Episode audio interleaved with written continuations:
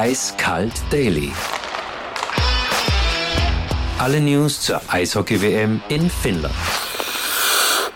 Ein Jahr später, gleicher Ort, gleicher Mann in Finnland, Martin Quendler, Servus aus Kanada in dem Fall. Ja, es ist unglaublich. Ich bin in Finnland, du bist in Kanada. Eigentlich war es ja ausgemacht, dass du äh, ebenfalls bei der Eishockey-WM bist. Also ich vermisse dich da jetzt schon. Jetzt letztes Jahr bist du mal abgesprungen, heuer schon wieder. Es ist echt eine schwierige Zeit für mich, ohne dich in Finnland zu sein.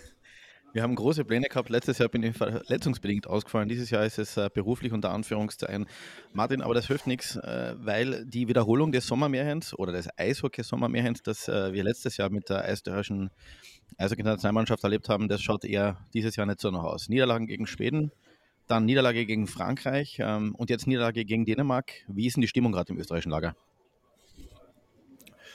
Ähm, ich komme tatsächlich gerade aus der Mixzone und ja, also die, es wechselt sich ab, je nach Spieler, den man sich anschaut.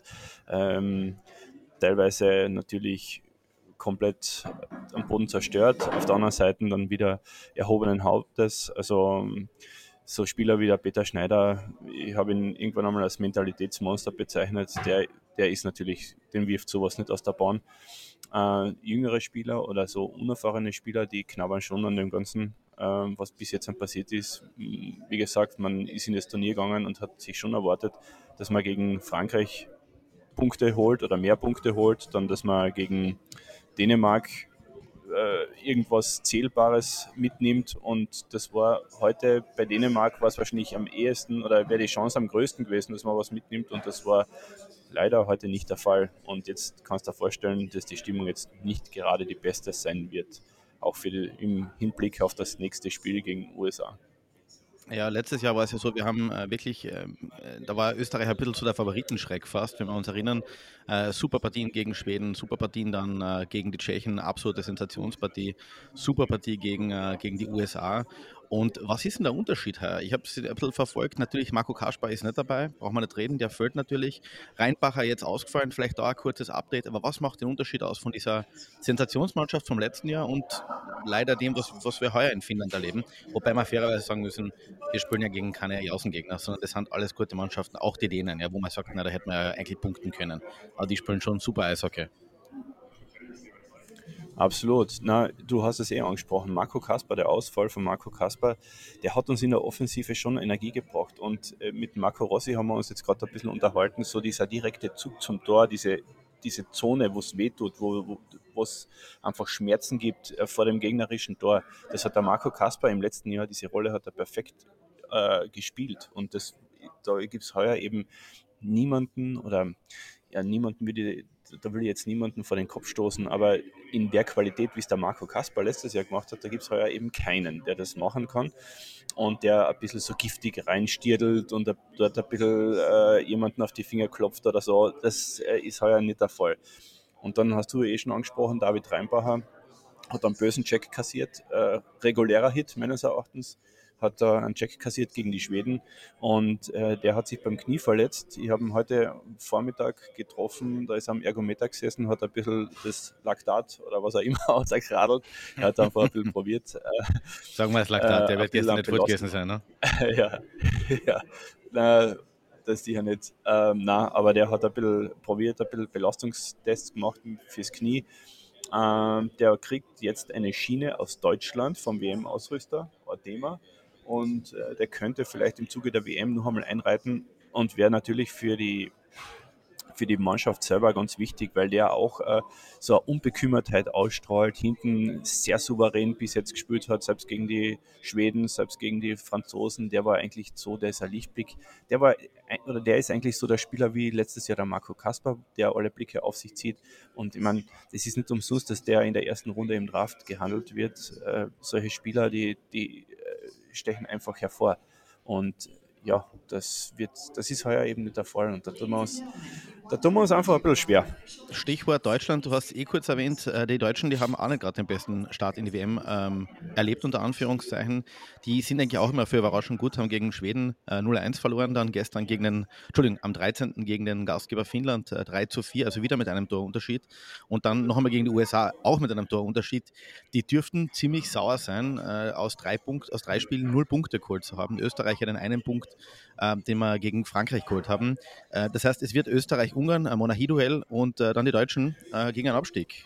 Wie siehst du das und wie siehst du vor allem äh, die Ungarn auch? Die haben ja zum Beispiel gegen Schweden eine super Partie abgeliefert und haben nur unter Anführungszeichen, äh, Entschuldigung, gegen Dänemark natürlich, äh, 1 zu 3 verloren, während Österreich 2-6 an den Hut gekriegt hat. Du, ich sage da ganz ehrlich, im Grunde läuft es eher auf das hinaus, ähm, auf dieses letzte Spiel gegen Ungarn alles, was davor kommt, was man davor an Punkte mitnimmt, im Grunde ist das Zugabe. So realistisch muss man auch sein.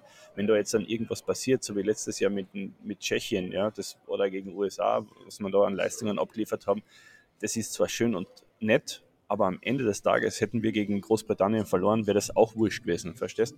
Und da ist eben immer so eine Sache, ja, man, diesen ganzen Flow, den kann man natürlich mitnehmen oder, oder auch nicht, so wie man letztes Jahr gesehen hat. Und bist auf einmal in der letzten Partie gehandicapt, mental blockiert, keine Ahnung, irgendwas in der Richtung. Na, es läuft auf dieses äh, Spiel gegen Ungarn hinaus, das muss gewinnen. Und äh, jetzt muss schauen, dass er irgendwie die Stimmung in der Truppe hochhaltest oder gut haltest. Alles andere ist wurscht. Und ja, wir haben halt einfach solche solche schweren Gegner und auch schwere Spiele. Und die sind einfach für junge Truppen, wie sie äh, wir jetzt haben, ist das einfach fordernd, wenn du jeden zweiten Tag äh, da einreitest und ich meine, du brauchst nur mal schauen, das ist äh, heute die, die, der Nikola Ehlers, der da gespielt hat bei den Dänen, auch die, die Bomben von äh, Jesper Jensen, Abo, KC-Verteidiger, der da an, ins Kreuzeck reingenagelt hat. Ich meine, das sind schon die kennen schon was, gell? Und äh, das muss man, dem muss man sich bewusst sein und das wäre respektlos zu sagen. Das, äh, da muss man drüber fahren. Äh, ich habe das kurz den Nikola Ehlers erwähnt, lustige Hintergeschichte, die zumindest KC-Fans erinnern. Heinz Ehlers, sein Vater war lang beim KC. Kongeniales Duo mit Robert Borakowski damals. Ähm, ganz kurz, es gibt, hat sich noch nicht wirklich ein großer Superstar jetzt bei der WM äh, heraus etabliert. Was hört man denn da zum Beispiel? Leon Reiseitel mit Edmonton ausgeschieden, kommt ja bei den Deutschen nach? Ja, das ist auch so eine Frage. Der Moritz Müller, den habe ich heute zufällig in der Stadt getroffen, komischerweise. Ähm, der hat sogar darauf plädiert, dass jeder Deutsche, der gut Eishockey spielen kann, hat er irgendwo ein Interview gegeben, der will, das sollte möglichst schnell nach Dampere kommen. Sie brauchen ihn ganz dringend. Und damit war, damit war natürlich der Leon Dreiseitel gemeint. So, Leon Dreiseit, lange Saison, Edmonton schon wieder raus und äh, was du, mit Conor McDavid und so, da wäre auch einmal recht, dass die ein bisschen weiterkommen einmal. Und da ist die Enttäuschung, glaube ich, groß. Und ähm, ja, das wird sich jetzt, glaube ich, in den nächsten Tagen, wenn nicht Stunden entscheiden, ob der dann wirklich nach Dampere reist oder nicht. Äh, auszugehen davon ist, glaube ich, im Moment nicht, was ich mit meinen deutschen Kollegen gesprochen habe. Derzeit sieht es nicht danach aus, dass der Leon Dreiseitel kommt. Würde uns natürlich helfen, wenn der am Freitag äh, sagt, er geht lieber Golf spielen nach Florida oder was auch immer. Also das wäre natürlich besser. Äh, zum Thema Superstars bei den anderen. Gibt es da etwas? Gibt es einen WM-Superstar, der sich jetzt langsam äh, herauskristallisiert? Ähm, du hast gerade Nikola Ehlers angesprochen, haltet schon bei sechs Punkten aus den bisherigen Partien. Also der hat zumindest wirklich aufgeschlagen, verdient sonst seine Brötchen bei den Winnipeg Jets in der NHL. Ähm, was tut sich dahinter? Kommt da noch irgendjemand nach? Kommt da mehr, weiß man, wer noch nachladen wird oder, oder war es das jetzt mal fürs Erste? Boah, ich glaube, dass bei den Schweden, Finnen vielleicht sich noch was tun könnte. Amis und Kanadier, weiß ich nicht, wie da die, Kana äh, wie da die Kaderzusammenstellung sind, habe ich mir ehrlich gesagt wenig damit beschäftigt. Beim Nikola Ehlers, den du angesprochen hast, ist aber auch so lustig zu beobachten gewesen, immer wenn es darauf ankommen ist, irgendwas Zählbares rauszuholen. Heute im Powerplay hat er sich dort auf der rechten, also von sich aus linken Seite aufgestellt und wartet, bis da die Scheiben kommt in äh, Alexander Ovechkin-Manier. Also auf den ist schon die Spielweise dank des Teams, ja, nicht nur dank des Teamchefs, aber auf den ist die Spielweise schon ein bisschen bei den Dänen zugeschnitten und der macht schon auch ein bisschen, was er will. Soll er, er macht seine Punkte, seine Tore, also das ist dann nur legitim, wenn der danach richtig performt. Für die Österreicher gibt es morgen gegen die USA weiter, 16.20 Uhr Ortszeit, nicht vergessen, eine Stunde voraus. Und äh, dann geht am 19. Mai, also nach einem äh, kurzen Verschnauferl, weiter gegen die Deutschen und am Ende äh, noch einmal gegen Gastgeber Finnland und dann gegen die Ungarn. Du haltest uns in Eiskalt Daily am Laufen, was passiert. Bin schon gespannt, was der Roger Bader jetzt die nächsten paar Tage auspackt. Liebe Grüße nach Finnland und äh, wir hören uns morgen wieder. Ja, großartig. Stefan, ich freue mich, dass du dich über den großen Teich zuschaltest. Die Verbindung ist ja unglaublich, muss ich wirklich sagen. Großer, großer Einsatz von dir. Ich freue mich sehr, dass wir da wieder ein bisschen schmäfeln können und vielleicht haben wir wieder was auf Lager. Kleiner Einwurf noch von mir. Ich habe die, hab die, Kanadier, ich hab die Kanadier mit meinen kanadischen Deckennachbarn gestern geredet und gesagt, na, jetzt können sie auch alle WM schauen, weil die Kanadier sind ja alle draußen in der NHL. Äh, das finden sie da nicht so lustig. Also ähm, gerade so dass er nicht weggeguckt ist von mir. Wobei daneben ist einer gesessen, der war das aus Calgary. Der, hat, der, daneben ist einer gesessen, der war aus Calgary und der hat gesagt, ob, ihm, ob Edmonton als letzter weg ist oder nicht, ist ihm komplett wurscht, weil Calgary ist eh schon. Calgary hat eh keine Rolle gespielt ich habe das geilste Meme dazu gesehen äh, von den Toronto Maple Leafs, den, den, wo normalerweise der Tisch steht, wo der Stanley Cup drauf ist, war Golfbag mit, mit der Toronto Maple Leafs Stickerei. War nicht so schlecht, muss ich sagen. ja, da wird man sehen, was sich tut. Äh, es reden alle jetzt schon, ob es in Toronto zum großen Umbau kommen wird von den Core 4, also Mitch Marner, ähm, Matthews, ähm, John Tavares und wer ist der vierte? Keine Ahnung. Ähm, aber ja, es ist natürlich wieder, das Mutterland des Eishockeys wartet jetzt seit genau 30 Jahren auf einen Stanley Cup-Sieger. Letztes Mal Montreal Canadiens, ich glaube 1993.